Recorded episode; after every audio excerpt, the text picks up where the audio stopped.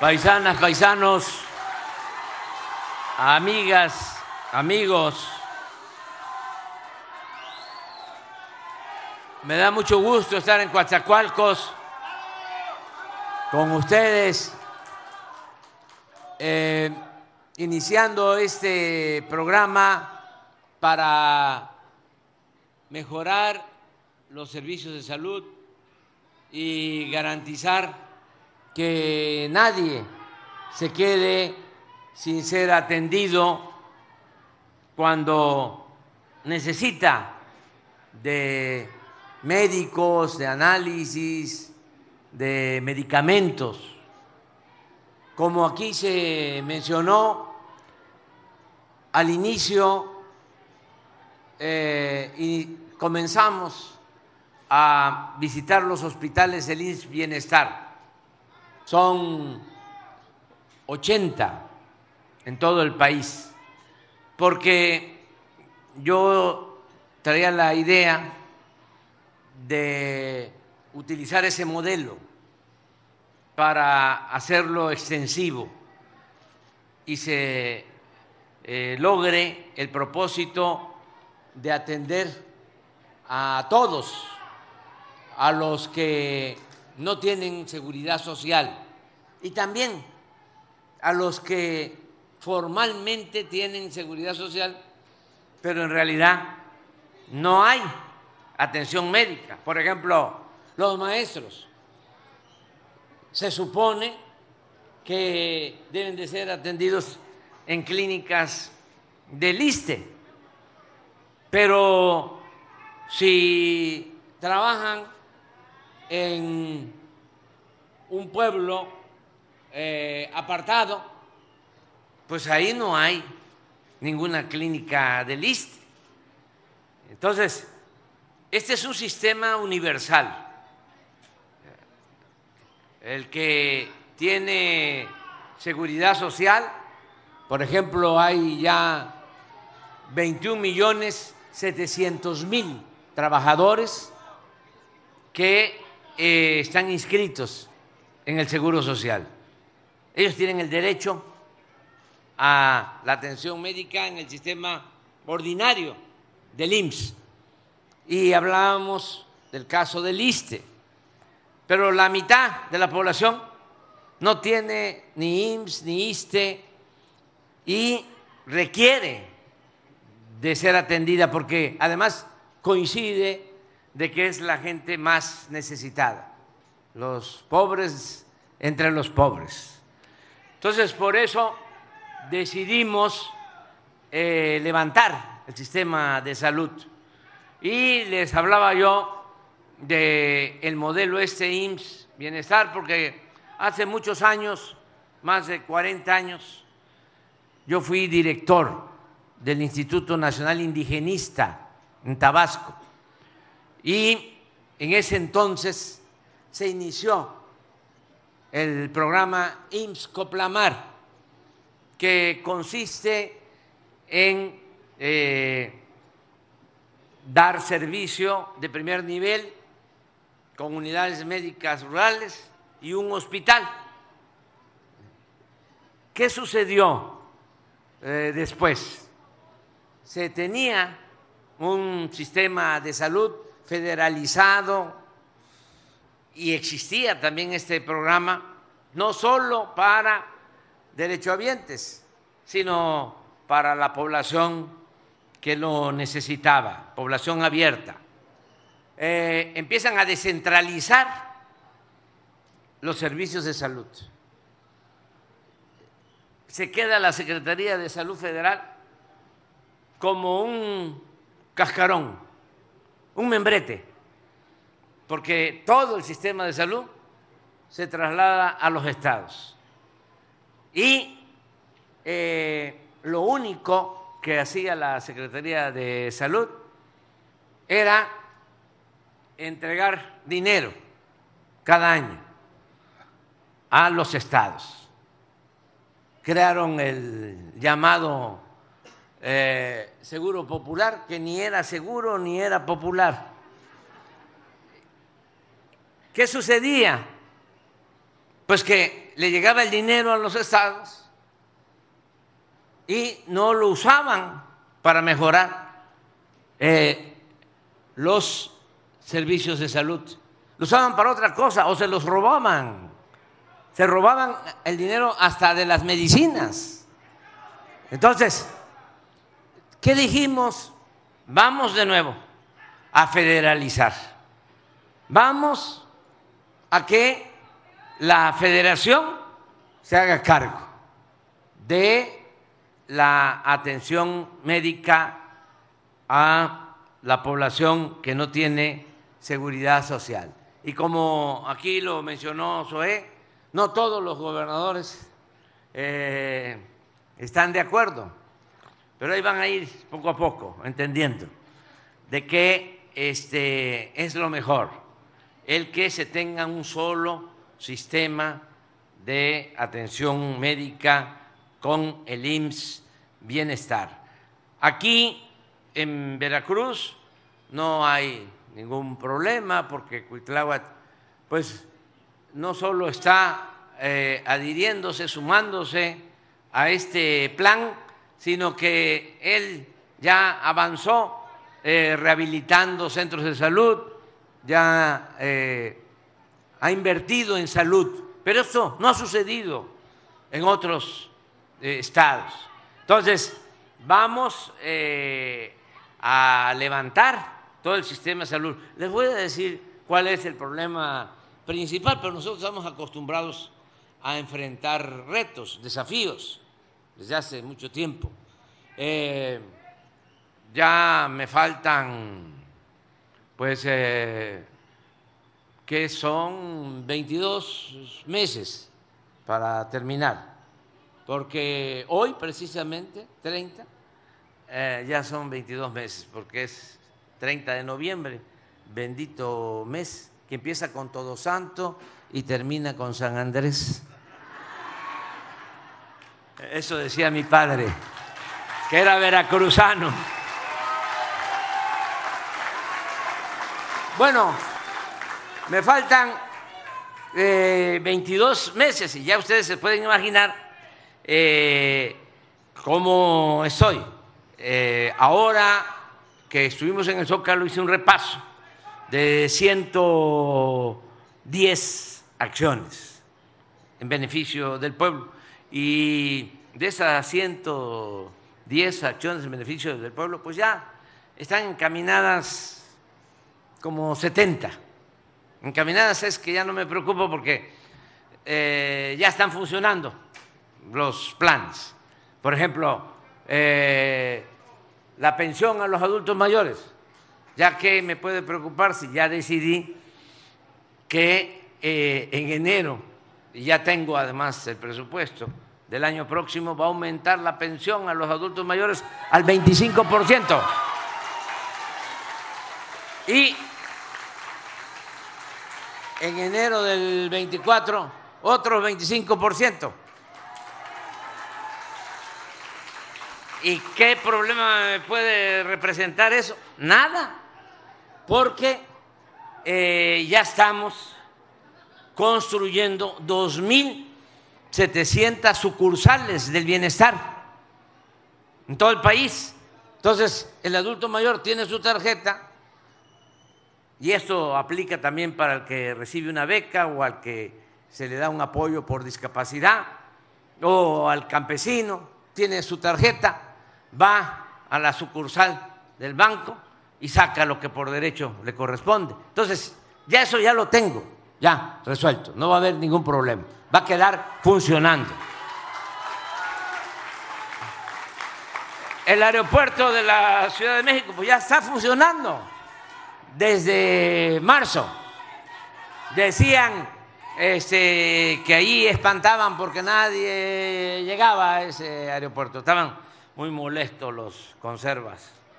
Este, pero pues ya eh, tienen ocho mil eh, pasajeros diarios y es un aeropuerto de primera. Nos ahorramos 125 mil millones de pesos por tomar esa decisión. Por eso están enojados, porque ya tenían sus planes. Eh, querían hacer el aeropuerto de Texcoco, imagínense un aeropuerto en un lago, la zona más baja, donde hay más hundimiento, en todo el valle de México, donde más se hunde el terreno.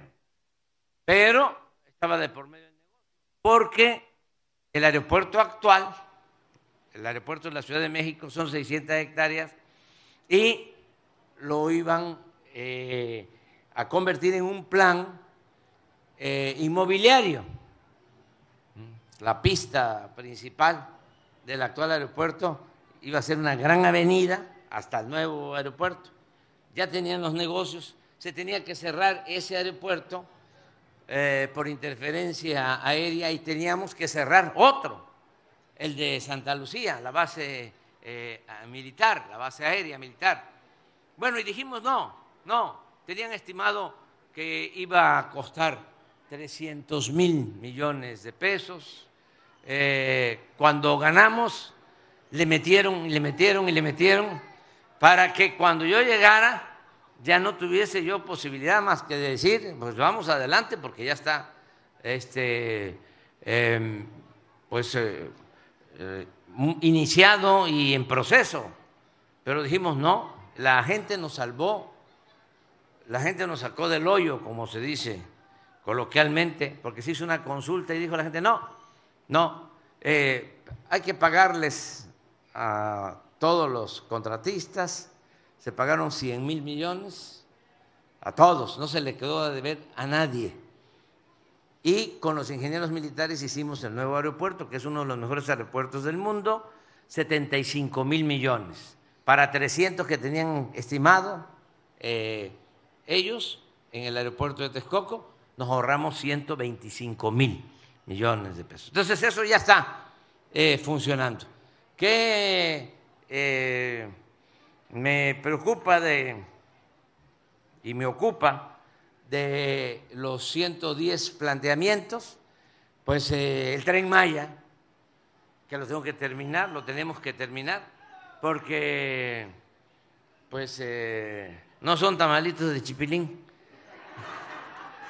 Este, son 1.554 kilómetros es la obra ferroviaria más grande del mundo, 1554. Y ahí vamos y eh, a más tardar a finales del año próximo tiene que estar terminado. Ya estamos construyendo, no solo ya se están instalando las vías, sino estamos construyendo los trenes en México, dándole trabajo a los mexicanos en Ciudad Sagún, Hidalgo. Ahí estamos construyendo los trenes va a ser un ferrocarril moderno con una capacidad de desplazamiento de 160 kilómetros por hora para ir eh, por todo lo que es el sureste desde aquí.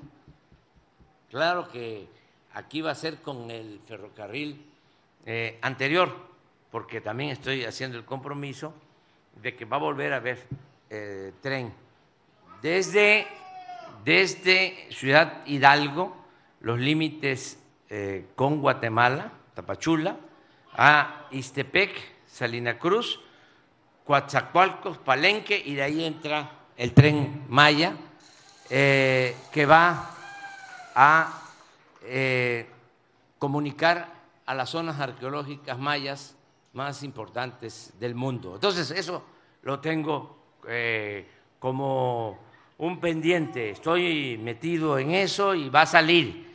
Y otra cosa que quiero dejar terminada es esta, precisamente.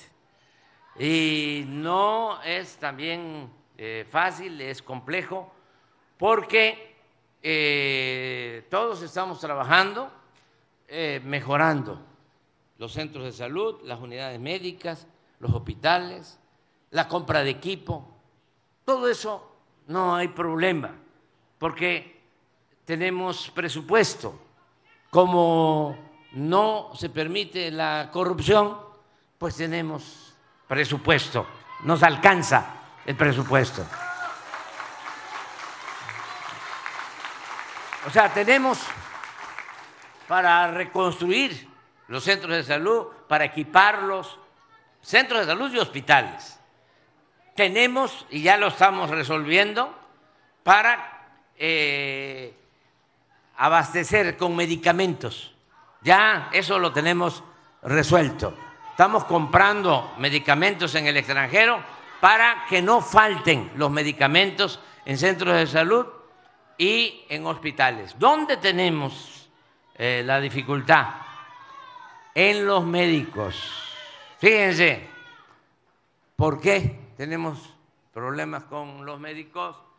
Que porque la política esta absurda de privatización que se impuso eh, limitó el que se formaran profesionales y sobre todo médicos. Inventaron de que los que querían ingresar a la universidad o a escuelas de medicina, facultades de medicinas, no pasaban el examen de admisión. Puras mentiras.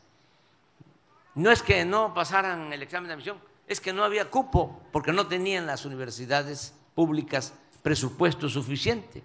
Entonces, si en la UNAM eh, presentaban examen para ingresar 10 mil jóvenes a la Facultad de Medicina, nada más podían hacerlo mil, nueve mil rechazados, nueve mil rechazados. Muy distinto cuando nosotros estudiamos. Cuando yo llegué a estudiar a la Ciudad de México, de Tepetitán, Macuspana, era al revés. De cada diez que presentábamos examen, pasaban nueve y solo rechazaban a uno. Ahora con la política neoliberal, de cada diez solo entra uno y rechazan a nueve. Pero ¿qué nos produjo eso? Fíjense eh, el daño que causaron. Todo esto porque lo que querían era que la eh, salud como la educación se privatizaran y que estudiara el que tuviese para pagar colegiatura y que se curara el que tuviese para pagar un médico particular o una clínica particular. Cuando eh, la educación, la salud no son privilegios, son derechos de nuestro pueblo. Entonces, pero eso era lo que eh, imperó durante mucho tiempo. Y ahora resulta que no tenemos los médicos que requiere el país. Fíjense el daño tan grande que hicieron. Y no solo no tenemos los médicos generales, lo peor, no tenemos los especialistas. Lo que aquí se dijo, tenemos eh, hospitales infantiles, pero no hay pediatras. Los que se requieren. Bueno, ese es el gran desafío, el gran reto. Que no nos falten los médicos, las enfermeras, los enfermeros, los especialistas. Y saben, lo vamos a lograr. Me canso ganso.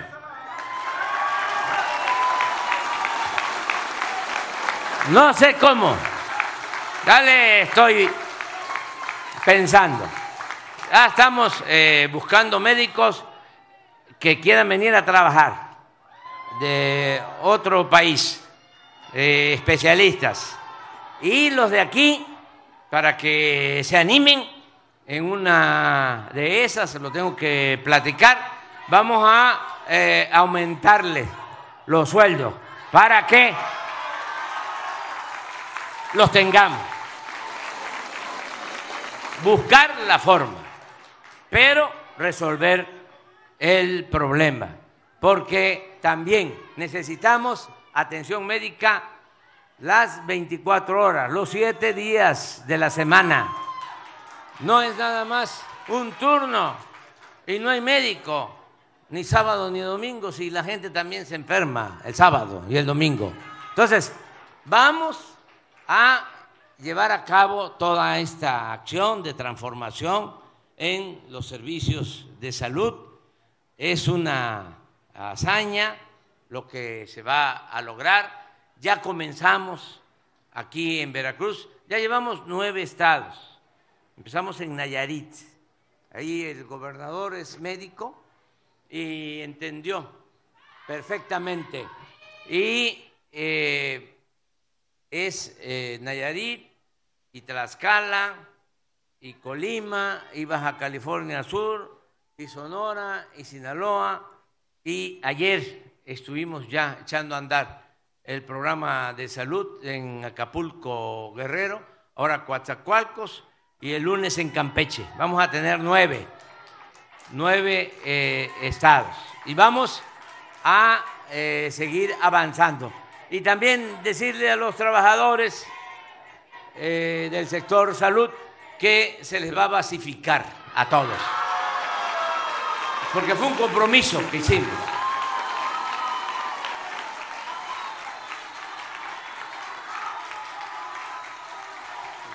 Yo podría seguir hablando porque me da mucho gusto.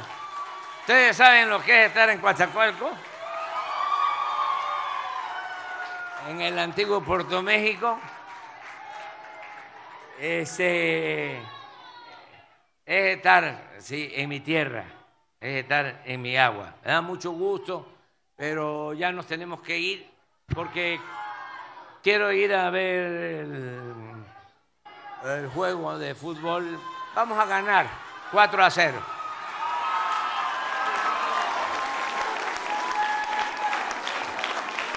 Miren, ¿cómo lo hemos hecho nosotros? Con mucha perseverancia. Eh, nos eh, apaleaban y adelante, y nos caíamos y nos levantábamos y la tercera fue la vencida, pero valió la pena. Esto, decía un beisbolista, no se acaba hasta que se acaba. O sea, todavía hay esperanza. Y si se acaba, hay que volver a empezar. Entonces, me da muchísimo gusto estar con ustedes.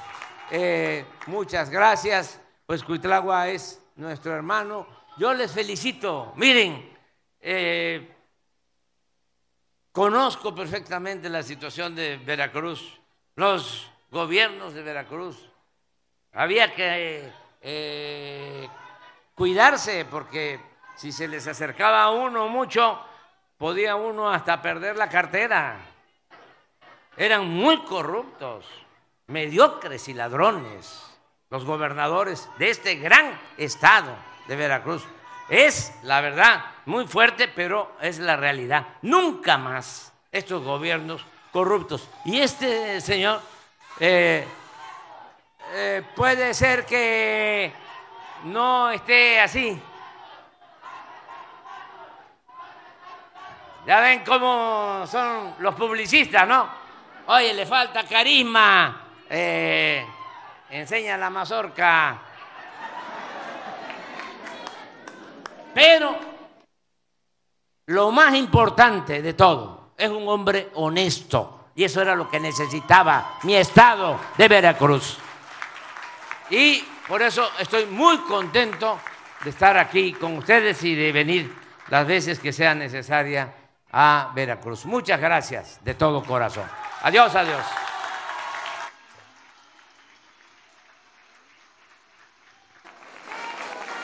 Le